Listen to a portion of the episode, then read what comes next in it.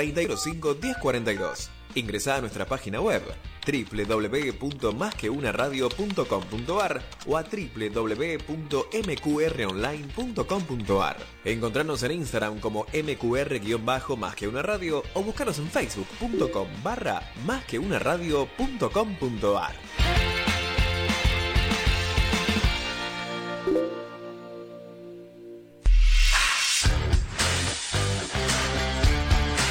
Desde la ciudad autónoma de Buenos Aires, transmite MQR. MQR. www.másqueunaradio.com.ar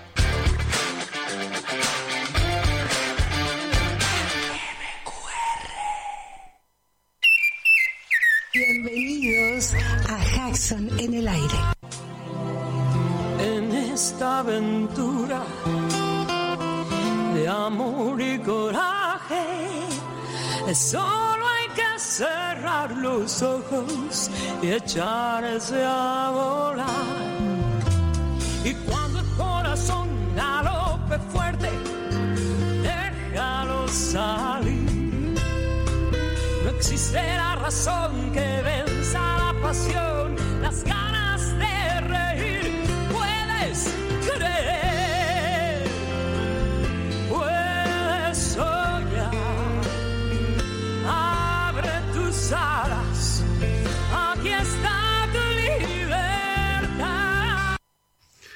Y comenzamos un nuevo programa de Hudson en el aire. Bienvenidos, bienvenidos a este nuevo espacio. Ustedes saben que Hudson en el aire le transmite todas las novedades del Parque Ecológico y Cultural Guillermo Enrique Hudson o eh, William Henry Hudson o Guillermo Enrique Hudson. Hudson tiene voz. Hudson tiene voz. Hudson tiene voz. Hudson tiene voz.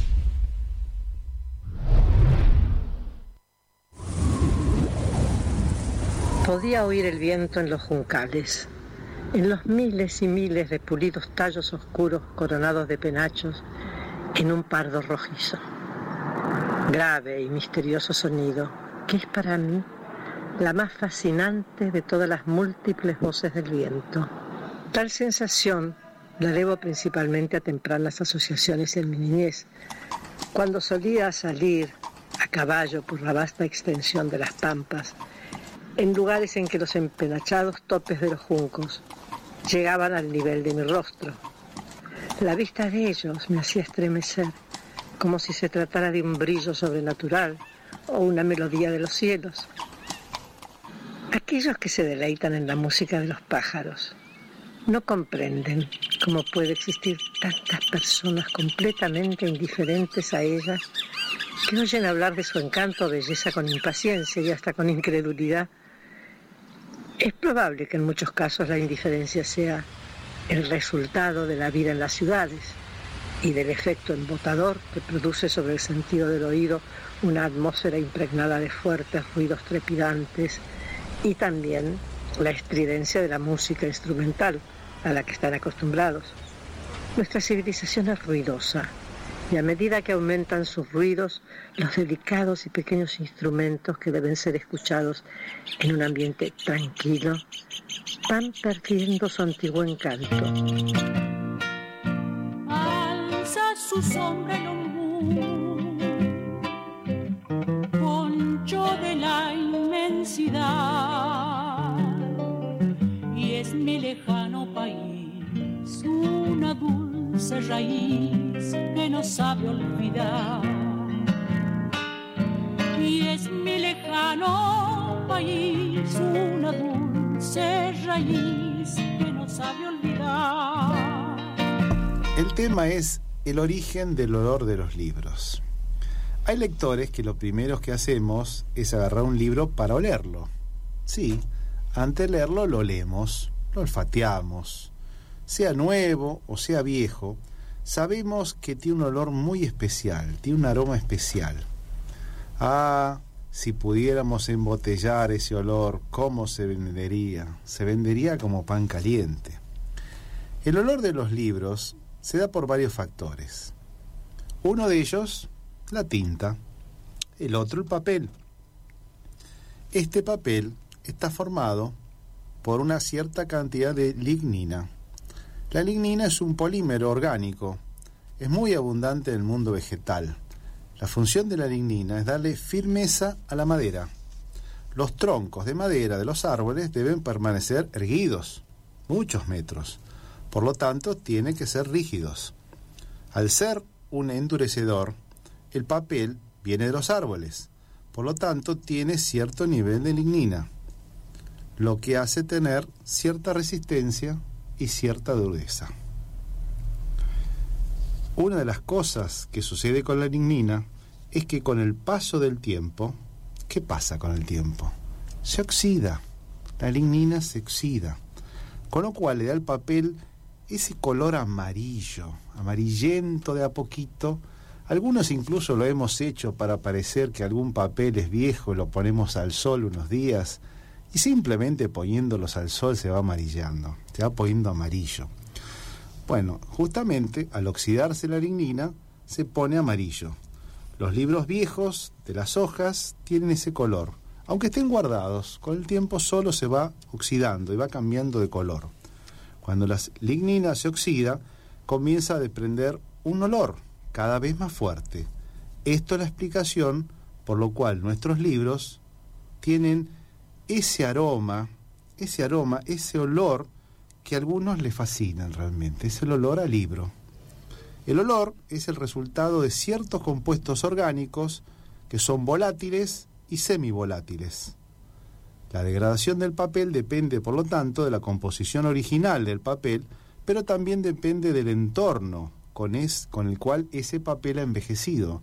No es lo mismo que haya envejecido en una biblioteca o que haya envejecido en un escritorio o haya envejecido en cualquier otro rincón. Bueno, ahora ya sabemos por qué tiene ese olor. La lignina, nos dice también, es la prima hermana de la vainilla. Ah, la prima hermana de la vainilla. Por eso tiene ese olor tan agradable los libros.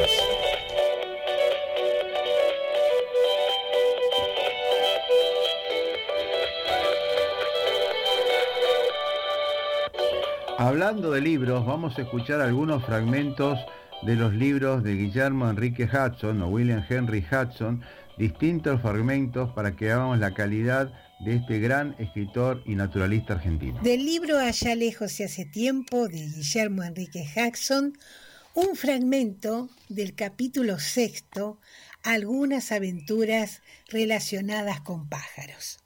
Y dice así, llegamos luego a un paraje cubierto de tierno césped. Poco después estábamos frente al río. Este se había desbordado a causa de las últimas y copiosas lluvias. Tenía pues alrededor de 50 metros de ancho. Observamos una cantidad sorprendente de aves. Se destacaban por su abundancia los patos salvajes. Había también algunos cisnes y muchos zancudos, ibis, garzas, cucharetas, etc. Pero los más asombrosos, los más maravillosos de todas esas aves eran unas esbeltas, altísimas, de color blanco rosado. Vadeaban solemnemente el río en fila, conservando una distancia de metro. Se hallaban a 20 metros de la orilla quedé sorprendido y fascinado por aquel bello espectáculo, y el placer que me abargaba se intensificó cuando el pájaro que iba adelante se detuvo, y alzando la cabeza, tensando el esbelto cuello, abrió las alas y las sacudió. Descubrí que estas extendidas eran de un glorioso color carmensí. Aquel pájaro me pareció la criatura más angelical que había visto en la tierra. Me pregunté qué nombre tendrían estas aves maravillosas. Interrogué a mis hermanos, pero ellos no supieron responderme. También era la primera vez que las veían. Más tarde me enteré de que el flamenco no era una especie común ni muy difundida en la región vecina, porque no había allí algunos cursos de agua suficientemente caudalosos. Empero, solía vérselos reunidos en bandadas en una laguna que quedaba a un día de viaje de casa. Pasaron varios años antes de que tuviera oportunidad de volver a encontrarlos. Luego los he visto cientos de veces, en tierra o volando, a cualquier hora del día y con las más diversas atmósferas como marco. He podido contemplarlos en el mayor esplendor de su hermosura, al ponerse el sol, o al amanecer, cuando inmóviles en el agua su imagen se refleja claramente como en un espejo. Los he divisado desde una alta orilla, volando en bandadas, rozando casi el azul del agua, formando una larga línea carmesí o una perfecta media luna, conservando iguales distancias entre sí, con las alas a punto de tocarse. Pero el deleite que me produjeron tales espectáculos no podrá jamás compararse con el que experimenté en aquel primer encuentro, cuando tenía apenas seis años.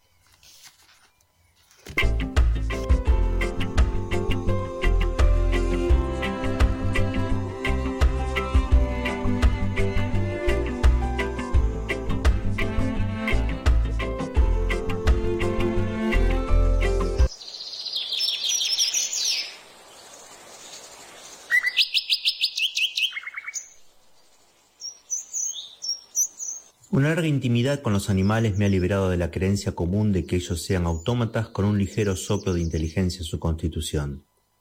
Tanto en la bestia y el pájaro como en el hombre, el entendimiento es lo principal. El hombre ha progresado mentalmente tanto que, mirando hacia atrás a los demás seres, estos parecen prácticamente sin mentalidad comparados con él. Sus actos, por ejemplo, son instintivos, mientras que en el caso del hombre la razón ha ocupado el lugar del instinto. Qué gracioso resulta encontrar estas inflexibles y firmes líneas escritas todavía por algunos biólogos modernos. Alfredo Russell Wallace sostiene que no existían instintos en el hombre. La simple verdad de la cuestión es que nuestros instintos se han modificado y apagado más en nosotros que en los animales inferiores. Pero, aunque los instintos en los animales estén menos modificados y oscurecidos, ellos están también entremezclados y saturados con inteligencia. ¿En qué difieren en el animal y el hombre primitivo o salvaje las ocupaciones ordinarias de la caza, la pesca, el guarecerse bajo techo, criar y proteger la prole y así sucesivamente.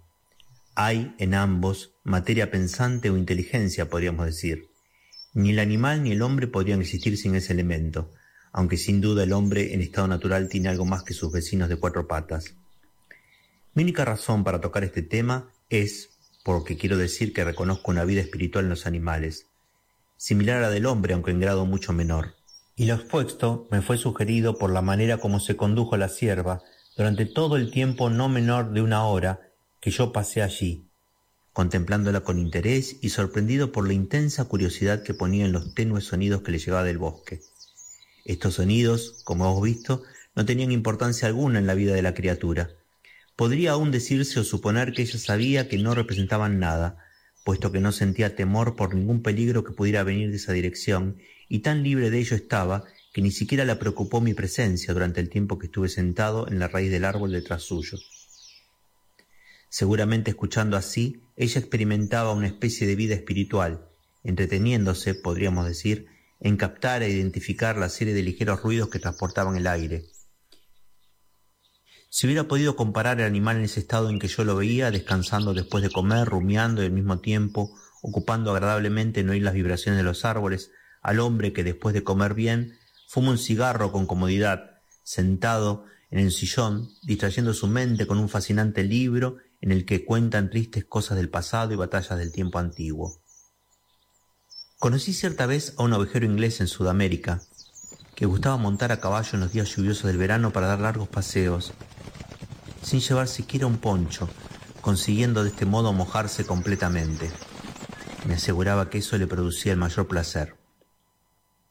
Recuerdo, por este motivo, a un gran financista multimillonario que al terminar el día y sus negocios estaban hechos, se encerraba en un cuarto en que nadie podía entrar, donde, sacándose la ropa, se tiraba desnudo sobre una manta, delante de una gran chimenea, empapándose con la transpiración que le producía el calor durante una hora o más. Decía que era el momento más dichoso y que constituía la principal felicidad de su vida. Y es, en verdad, una buena forma de felicidad, como muchos sabemos por experiencia. Sin embargo, nos compadecemos de estos pobres, desgraciados y afanosos plutócratas que no tienen otros medios de volver a la naturaleza. He conocido algunos cuya verdadera dicha consistía en caminar constante y ligeramente sus veinte o treinta millas por día, sin otro objeto que el de obtener con ello la sensación de poder escapar al tedioso encierro de su existencia. Estando largo tiempo afuera, a alguna distancia de su casa, se sentían libres y contentos.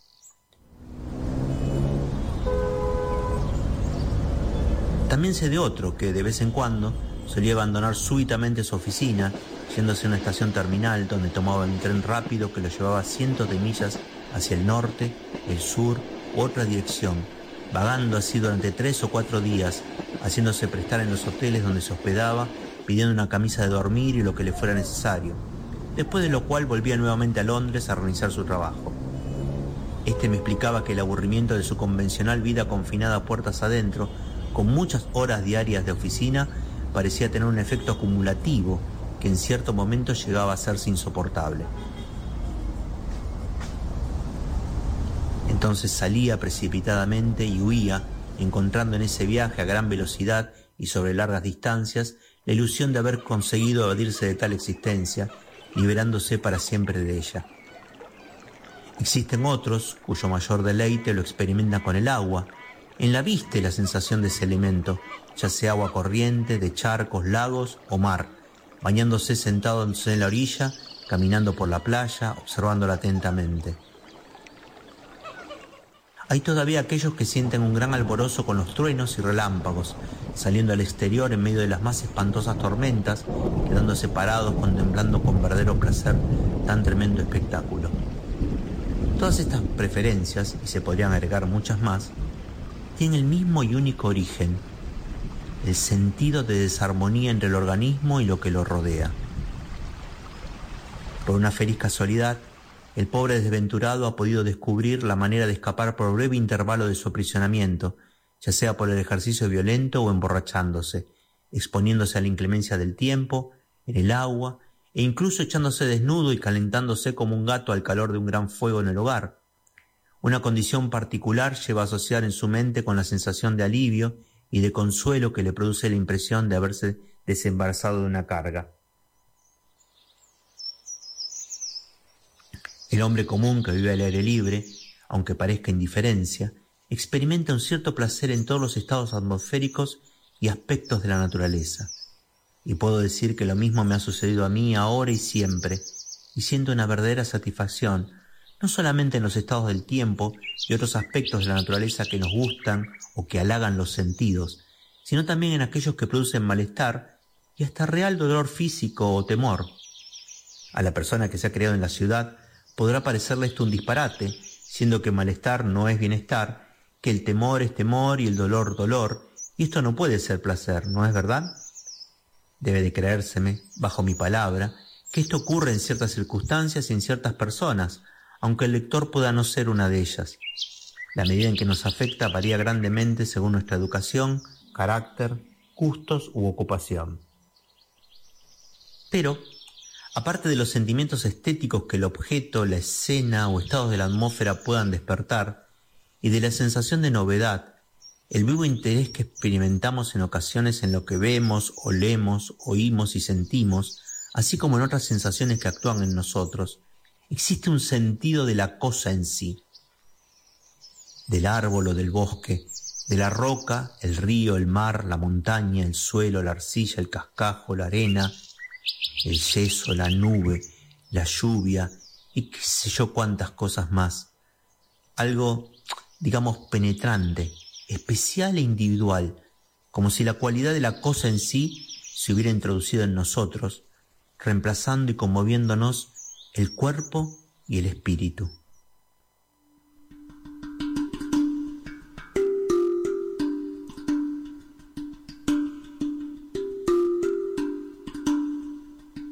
Vuelvo a la música. Ciertos sonidos nos atraen y nos gustan a causa de su belleza intrínseca y de su novedad. Más tarde atraen hacia ellos o llegan a estar mezclados con asociaciones, algunas resultantes de experiencias personales, otras probablemente heredadas y la sensación que nos produce se confunde con el deseo de expresarlas justamente de esa manera, en sonidos. El sonido no es sino una de las cosas que nos ocasiona esta clase de atracción. En la Patagonia, y Hudson siempre vuelve a la Patagonia, siempre vuelve a su lugar de origen, que es la llanura y la Argentina. En la Patagonia, dice Hudson, encontré en algunos fragmentos de antiguos cacharros primitivos de barro cocido una ornamentación realizada con la comprensión de la punta de los dedos con las uñas curvadas sobre el barro húmedo. Encontré otros fragmentos decorados en parte simétricamente con pequeñas marcas romboidales, y este decorado había sido efectuado por la comprensión de la caparazón segmentada del armadillo sobre el barro antes de coser. Esto, diría yo, que fue el primer paso consciente hacia el arte plástico, después que la involuntaria impresión de un pie sobre la arena mojada hubo excitado el sentido de la belleza y del instinto creador. Este esfuerzo artístico, sumamente primitivo de los antiguos patagones, representa una etapa de la cultura muy por debajo de aquella de los hombres de las cavernas de Europa, con sus cuadros gráficos de animales salvajes tallados en la piedra y el hueso. Pero podemos observar todas las primeras etapas en nuestros propios jóvenes bárbaros, juzgando en un charco de barro, abrazando desde la impresión del pie completo con todos sus pequeños dedos, hasta el modelado de pasteles de barro y así sucesivamente hasta el periodo del dibujo de figuras humanas sobre una pizarra. Una O con dos puntos en el lugar de los ojos representaba la cabeza, una recta y gruesa línea de cuerpo, dos líneas abajo para las piernas y dos arriba para los brazos. Así es como los groenlandeses y los samoyedos representan la forma humana. El viejo samoyedo y el niño civilizado de 5 años de edad se encuentran al mismo nivel del arte, mientras que ambos son en un sentido contemporáneo de los salvajes patagónicos de hace mil años y son mucho más antiguos que los hombres de las cavernas de Europa, que probablemente perecieron de frío durante la época glaciar. Algo más he observado en el campo. Niños en busca de frutas silvestres. Primeramente los hijos de los salvajes patagones y más tarde los niños de las ciudades inglesas, y a los dos he visto reírse con placer al mirarse unos a otros manchados de rojo y púrpura, mientras alegres y deliberadamente se frotaban la cara y las manos con jugos coloreados. He aquí la primera expresión humana de amor al color. En los Patagones, esta expresión infantil continúa hasta el fin de la vida, y los hombres y mujeres se pintan la cara de color negro y carmesí. Pero esto no ha terminado allí, pues los he conducido a descubrir e inventar duraderos tintes con los que tiñen de amarillo brillante rojo, negro o verde, el lado gastado de sus mantas de pieles con una diminuta plantilla de espina de arenque. Vimos también que los niños civilizados y salvajes desde las regiones polares a los trópicos y sobre todo el mundo donde quiera que se encuentren reunidos, charlan como estorninos y cotorras sobre las cosas que les interesan. Cualquier cosa llama la atención a su sentido de la diversión, de la novedad, de lo grotesco, de lo hermoso. El niño que imita mejor a sus compañeros y a los mayores, o hace su narración de la manera más lúcida e impresionante, excita más la risa y el interés de los otros, y pronto descubre que puede producir mayor interés si exagera e inventa. De aquí el arte del actor y del charlatán, y nuestro Homero, Boccaccio, Cervantes, Swift y la multitud de novelistas de la actual época. Y así sucede con todas las artes brotan de una raíz, un impulso, el sentido de la belleza que existe en cualquier mortal, lo que no es un desbordamiento del sentido sexual como algunos de nuestros filósofos imaginan. Si miramos de más cerca, lo encontramos también en los animales, el pájaro, el mamífero, el pescado y hasta los insectos. Guillermo Enrique Hudson nos regala la belleza del contacto con la naturaleza del contacto con la humanidad. No se muera sin leer a Hudson. Es un acercamiento a la belleza y al ser más humano.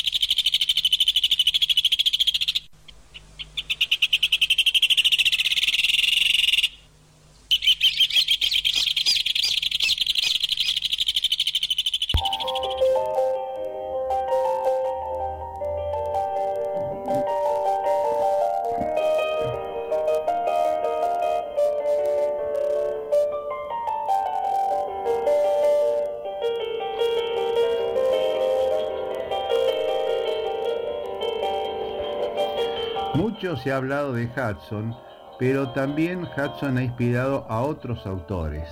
Por ejemplo, tal es el caso de Miguel Ángel Morelli. Miguel Ángel Morelli ha escrito un cuento para chicos que se llama Una sombra maldita, en la cual habla haciendo referencia al ombú de William Henry Hudson. Y entonces vamos a escuchar a Mercedes Rodríguez, que está trabajando en el parque de hace muchos años, desde chiquita, que compró un libro de Miguel Ángel Morelli, Una sombra maldita, y esto nos decía al respecto.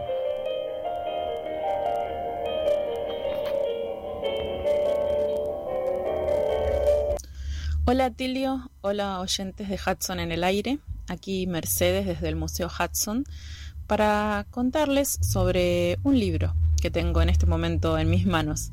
Se llama Una sombra maldita de Miguel Ángel Morelli y es una versión libre de el cuento de Hudson El ombú. En un momento pensé decir em, es una adaptación, pero en realidad no es el cuento de Hudson adaptado, sino que es el cuento de Miguel Ángel Morelli, que se trata de, de, unos chicos que van de vacaciones al lugar donde Hudson hace el relato de El Ombú. Y este, la maestra de uno de los nenes, conociendo estos planes de vacaciones, eh, le recomienda leer el cuento. Así que el personaje principal, Tiago, hace, hace de guía de los otros nenes eh, y les va contando a su manera eh, justamente el relato de Hudson. Así que creo que lo más importante de este libro, lo, lo más rico, es justamente ese puente, porque, por ejemplo, este personaje principal lo que hace es ir explicando las frases, las palabras del pasado, las palabras gauchescas, las expresiones, las ideas, y las va transformando para poder contársela a los otros nenes.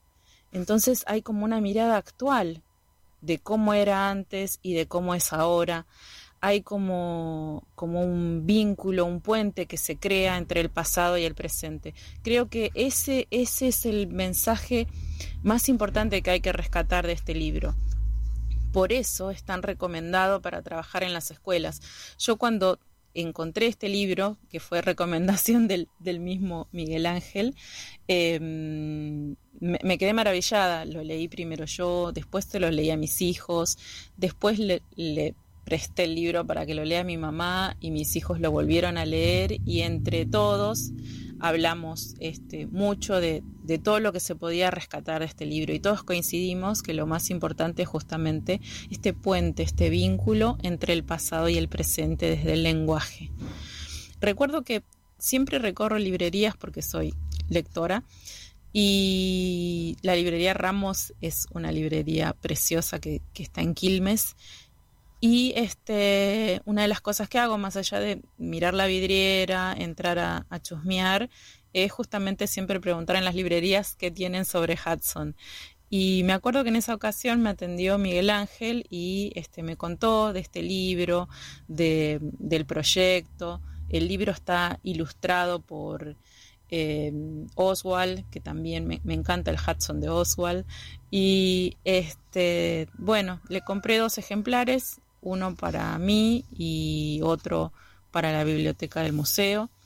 El mío tiene una pequeña dedicatoria que dice para Mercedes, con la alegría del encuentro, Miguel Ángel, Quilmes y la fecha, 4 de agosto del 2018.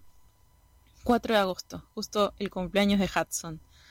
Eh, en ese momento Miguel Ángel me contó que él este, tenía como proyecto poder acercarse a las escuelas. Así que a partir de ese momento yo empecé a trabajar con, con las maestras que conocía, que siempre trabajan con Hudson, como los colegios del Madre Teresa o la escuela, eh, la escuela 14 en, Versalles, que se llama Guillermo Enrique Hudson, y que este, siempre, siempre tienen ese vínculo tan fuerte con nuestra institución y nos visitan y siempre están buscando recursos didácticos nuevos para poder eh, llevar al aula. Así que charlando con estas docentes, eh, acordamos eh, el trabajo con el libro, ellos adquirieron el libro, lo trabajaron con las escuelas primarias y después, al venir de visita al museo, la idea era que se encontraran con el autor. Así que surgieron algunas jornadas preciosas donde el mismo Miguel Ángel sentado bajo la sombra del ombú eh, les leía fragmentos de su libro y podía conversar con sus lectores y hacer un intercambio.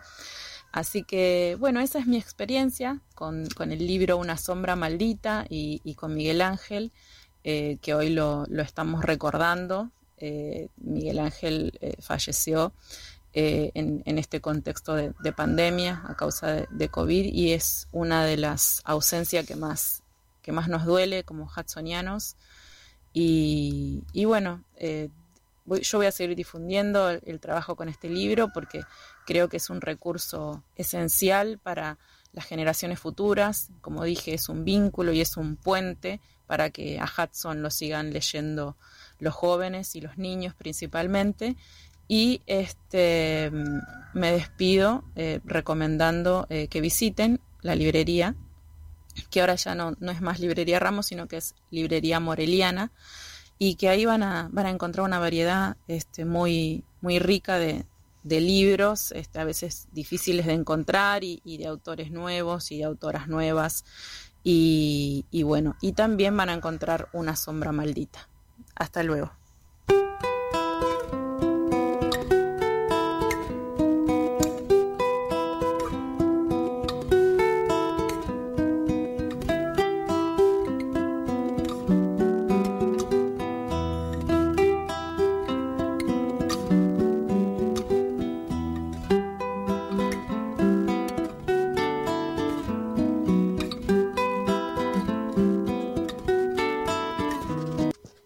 Bienvenido Rubén Ravera al aire. ¿Cómo te va Rubén después de estar 40 años en el Parque Hudson? ¿Qué nos podés contar? Bueno, cumplimos ahí el 9 de mayo, este, bueno, una seguidilla de cuatro, cuatro décadas ininterrumpidas, trabajando, que se fueron rápido, pero que, bueno, son parte de la historia reciente de la Argentina, este, la época democrática, ¿no? que afortunadamente sigue, sigue vigente desde, desde ese año 1983. Un poquito antes de la democracia, del, del 10 de diciembre. Sí, ya se estaba preparando, era eh, para que te ubiques, ¿no? y los que recuerdan la época de los grandes discursos el cierre de campaña, de, ah, las internas del radicalismo, el peronismo, en el Luna Park, claro. los discursos de Alfonsín, este, de Luder, que era el contrincante.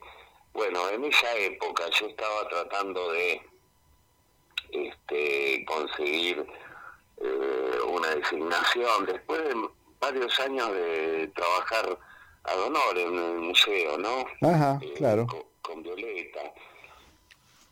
Me, propuso eh, ingresar eh, bastante tiempo antes este Juan Carlos Lombán. Lombán se jubilaba y me dice, me trataba de usted, ¿no? Era así, Juan Carlos. Este, le interesaría este eh, participar en el museo, trabajar. Y bueno, yo muy mucho no entendía, ¿no? Yo estaba trabajando eh, en la biblioteca Maniago Moreno de Bernal. Ah, claro, sí. Y bueno, y, hice el pase. Pero ah. bueno, tardó en salir la, la designación. Estoy hablando del 1981.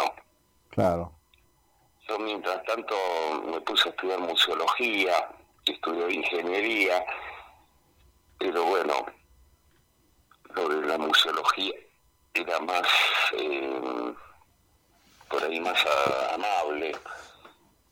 Eh, y mientras tanto este, colaboraba con Violeta. Eh, Violeta era la directora, el museo en 65 y, y desde el año 67 eh, prácticamente en soledad recibía las, las visitas. Bueno, trabajó con ella Juan Carlos Lombán en los años 60 y 70, Elmira... Eh, ¿Cuánta gente había en el museo? ¿Cuál- ¿Qué personal tenía? Una dotación muy chica. ¿Quién era? Lombán, Violeta y quién estaba? Y estaría Bartolo también.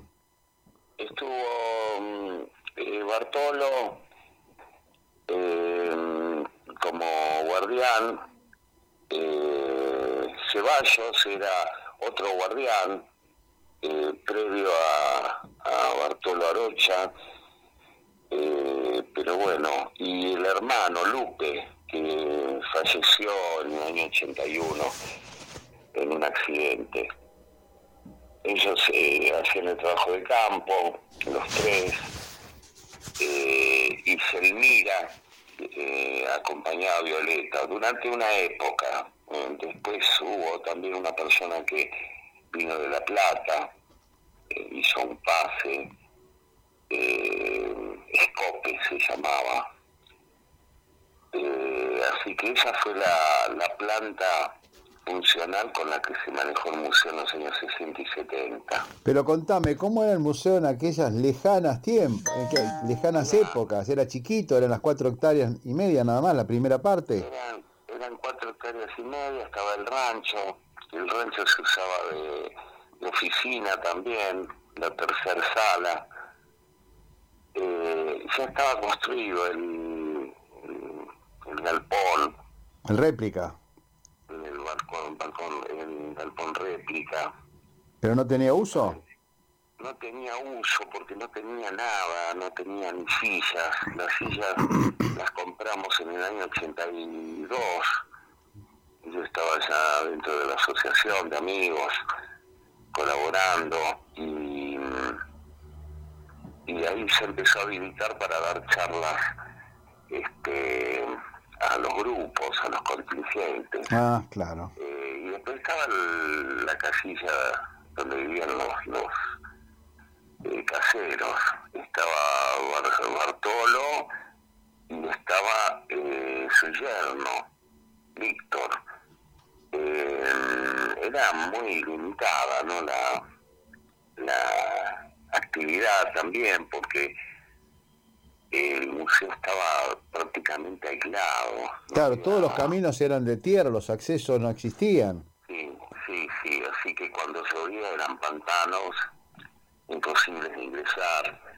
Este Bartolo como casero y Víctor también se quedaban temporadas inmóviles ahí. Aislados. salir, por- Aislados directamente, claro. Totalmente aislados.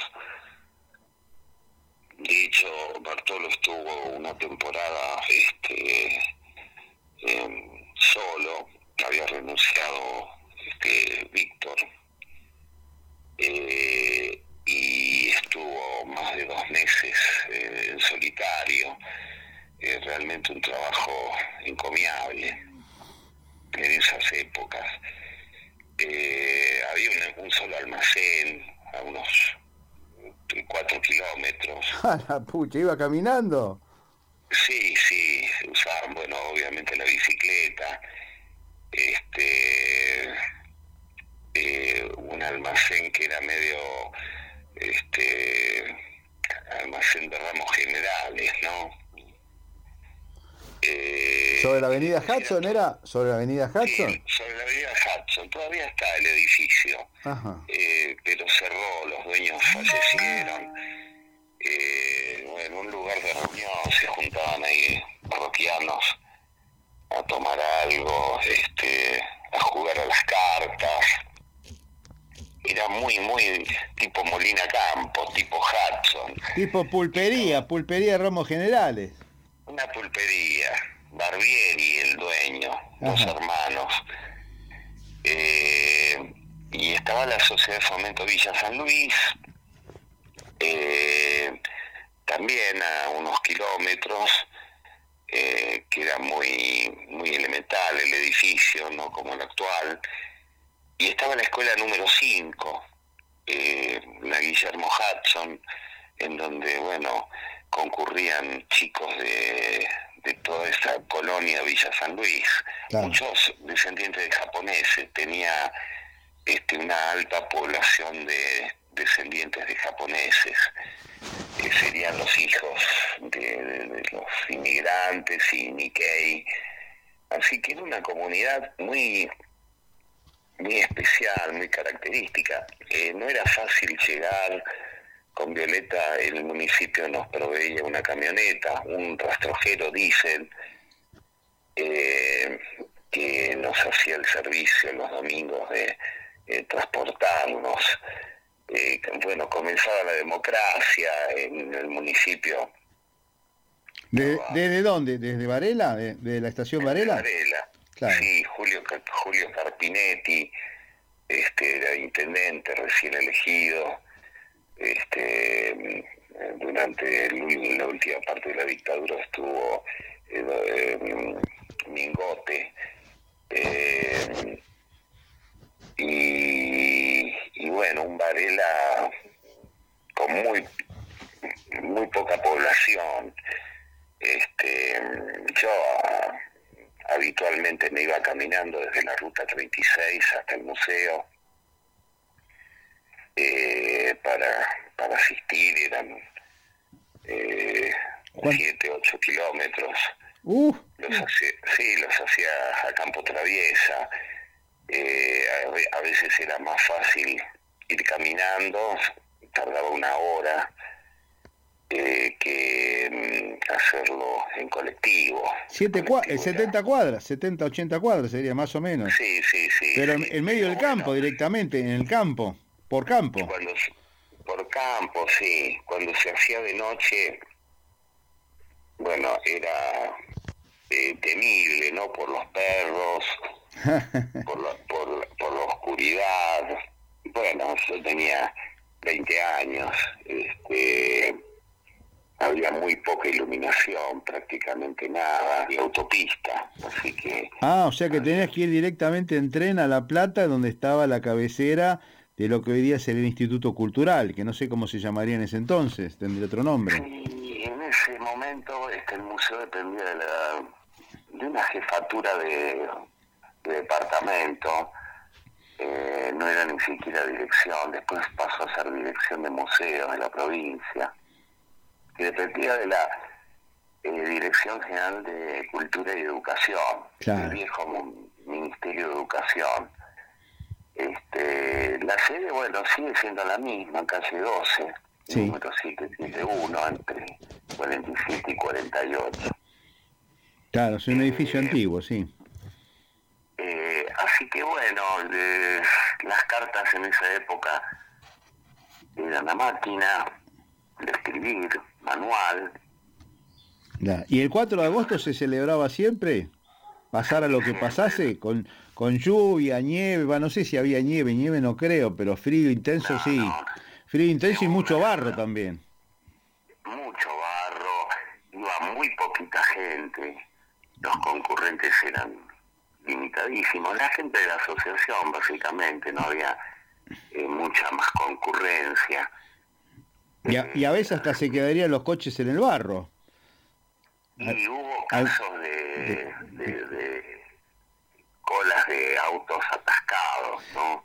Sí, sí. De dos o tres autos, incluso una vez se atascaron tres colectivos seguidos que intentaban entre sí eh, sacarse de la huella, ¿no? De, ah.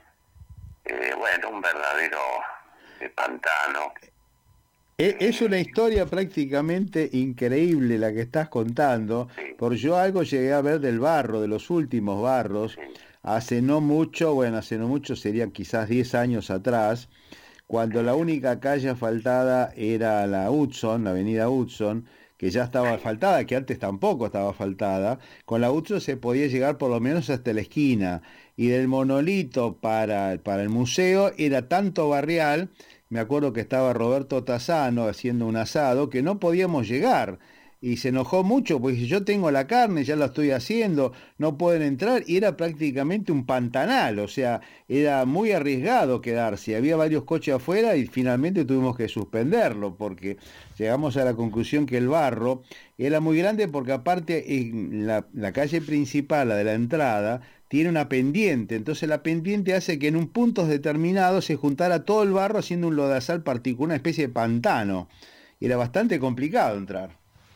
Sí, la calle principal de la tranquera del, del museo, la 1356, eh, bueno, cuando se hizo el loteo tenía una, un nombre de el barrio, tenía nombres de pelaje de caballo, ¿no? El Zaino. El Zaino, sí, el Zaino. Y habría que... Habría que volver a llamarlo el Zaino, habría que volver a titularlo el Zaino.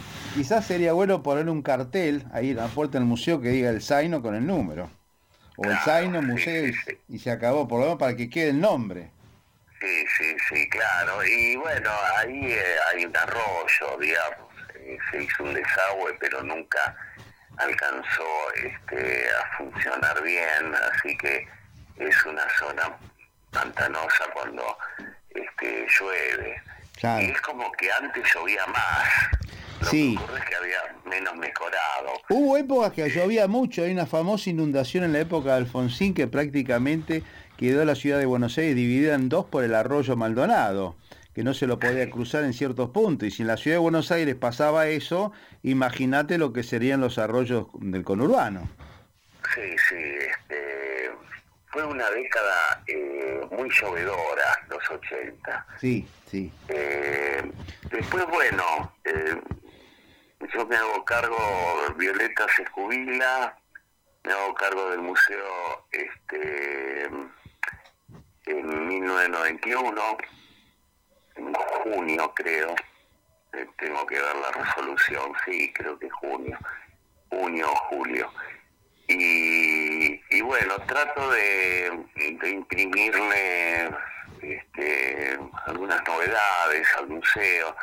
Ya veníamos eh, peleando la compra de eh, más hectáreas, eh, sumarle superficie a las cuatro hectáreas originales. Eh, empezó el vínculo con Japón, con la Fundación Santori. Este, bueno, una época que seguía siendo muy artesanal. Roberto Barreiro, que formaba parte de la asociación de amigos, nos hacía las fotocopias. Sí, sí. Después, este, bueno, un librero de la zona, Tiberian, eh, que vivía ahí en, no tenía el negocio en Córdoba y Rawson, eh, nos hacía también eh, un poco de, de- de apoyo. Eh, bueno, era muy austero, el, el Museo Violeta era muy austera, ¿no? Incluso el mismo Barreiro tenía una colección de libros de Hudson que después nos donó parte de la misma, parte, no toda, que prácticamente yo creo que era más importante la, la biblioteca de, de Barreiro que la que tenía Hudson, que la que había el museo, porque el museo no había en ese momento una biblioteca.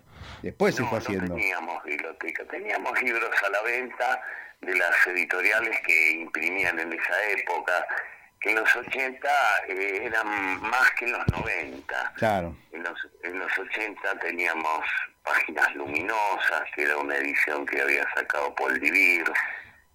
Eh, teníamos eh, El Niño Perdido de la colección este eh, Robin Hood, Acme, traducidos ambos por Violeta, eh, Aves del Plata, eh, Naturalista del Plata y Viajes en la Patagonia, también traducidos por Violeta. Eh, bueno, Violeta estaba jubilada, eh, se suma al museo, la nombran directora y ella en sus tiempos libres eh, traducía textos de Hudson. Claro. Eh, y después, bueno, estaban en las Alejos y hace tiempo, Editorial Capeluz. Histórico, una- histórico, hist- el libro histórico prácticamente. Prácticamente. Sí, sí, todo eso desaparece en los 90. Sí. Y en los 90 una decisión que tomé fue eh, digitalizar eh, los libros. A partir del 95, 96, ya teníamos muchos libros de Hudson digitales en línea, eh, los mandamos por correo electrónico, era un correo electrónico muy este, primitivo, del, del año 95-96, pero ya nos permitía comunicarnos con, con distintos lugares, especialmente del interior de la provincia de Buenos Aires, en donde un docente que pudiese tener correo electrónico, que no era habitual, este, accediera a algún archivo de, de texto con, con Hudson traducido, eh, digitalizado. Eras pionero, vos fuiste pionero en el escaneo de libros. Me acuerdo que escaneabas los libros y el escaneo en aquel momento no es como ahora. Salían con, defor con deformidades, no, no, imprimía exactamente igual, había que corregirlos. Era todo un sí. tema muy primitivo vos eras pionero en, ese, en esas, en esas sí. cosas. Eso lo hicimos en, en el 96, Exacto. por ahí. Eh, ya veníamos haciendo digitalización, pero de imagen. Claro. Eh, no de caracteres. Eh, pero el de caracteres nos permitió mandar por correo electrónico, que tampoco la internet de esa época admitía mucho peso este para transmitir. Pero ya en los 90 con Lito Laos habíamos empezado a digitalizarlo como imagen. Una época de pioneros, una verdadera época de pioneros. Sí, sí, sí, pero ya en los anaqueles claro. empezaba el ausentarse Hudson eh, en las, como clásico de las editoriales. Eh, entonces, bueno, eso fue una, una salida. Después muchas editoriales tomaron los libros digitales y los volvieron a, a imprimir en papel. Claro, claro, claro. Este, o se ofrecían en páginas web. Y bueno, la mayor parte de los libros que, que publicó Roberto Tazano lo tomó de, de temas digitales, de, de, de, correos digitales que estaban ahí ya digitalizados. Sí, sí, y sí. Lo que habíamos hecho nosotros. Que era lo que habían hecho ustedes, que lo pasó a papel, de vuelta. Sí. Eh, después, bueno, algo que, que emprendí fue incorporar personal al museo, porque eh, cuando yo me hago cargo era este, Julio Ramírez y yo. Eh, Bartolo Arocha se había jubilado, Violeta se jubiló, eh, Raúl Veroni, que nos acompañaba también desde, desde los 80, eh, había ganado el premio de grabado, así que se dedicó Premio Nacional de Grabado exclusivamente al, al tema este artístico, así que se ausentó del museo. Eh, y bueno, era menester incorporar gente, así que fuimos sumando eh, de a poco personal, ¿no? María del Carmen en la biblioteca, Angelita Arocha este, en las tareas generales, Marcelo Montenegro, este, como guía de museo, eh, bueno, y así sucesivamente a lo largo de los años, lo que permitió tener una planta funcional, del museo este, más respetable y que pudiese atender un servicio este, público más de mayor escala. Y con el tiempo empezaron a venir mayor cantidad de visitantes y después empezaron a hacer las fiestas. La fiesta de la, la Pachamama creo que fue la primera, ¿no? No? En, a mediados de los 90 fue la primera y bueno, la idea era convocar en un día mucha gente, así que fuimos haciendo la fiesta de la frutilla eh, y otras, especialmente a partir del año 2000, eh, que nos subió eh, exponencialmente la el promedio de concurrencia anual. Claro. Y... ya había pavimento, se sumó la línea 324 como colectivo de área, ¿no? Claro. Eh, bueno, se, se, fue ampliando el personal del museo.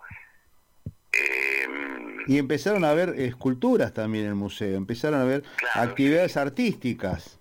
Sí, sí, eh, como señales de que había presencia humana, porque al ampliar el predio, eh, mucha gente no veía un un área cultural. Claro, Veía un baldío. claro, claro. claro. Entonces, la, prese- la presencia humana de, de gente eh, viendo, viendo aves, ¿no? o recorriendo, caminando con prismáticos, y este y la presencia de obras, algunas efímeras, otras definitivas, dio como resultado que en la zona eh, percibieran que el museo había ampliado su superficie, porque hasta esa época era un, un verdadero andurrián. ¿no? Todavía no me fui, sin embargo ya no estoy aquí.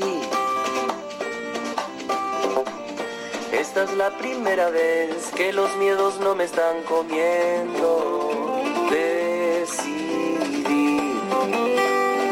Pongo en riesgo mi destino porque ya debo partir. Hacia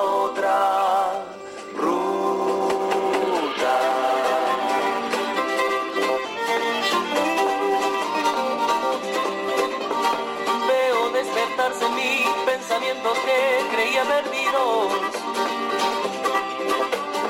Luces en los árboles, adelante me espera el camino. Me llevo los impulsos que fundieron los colores de mi voz.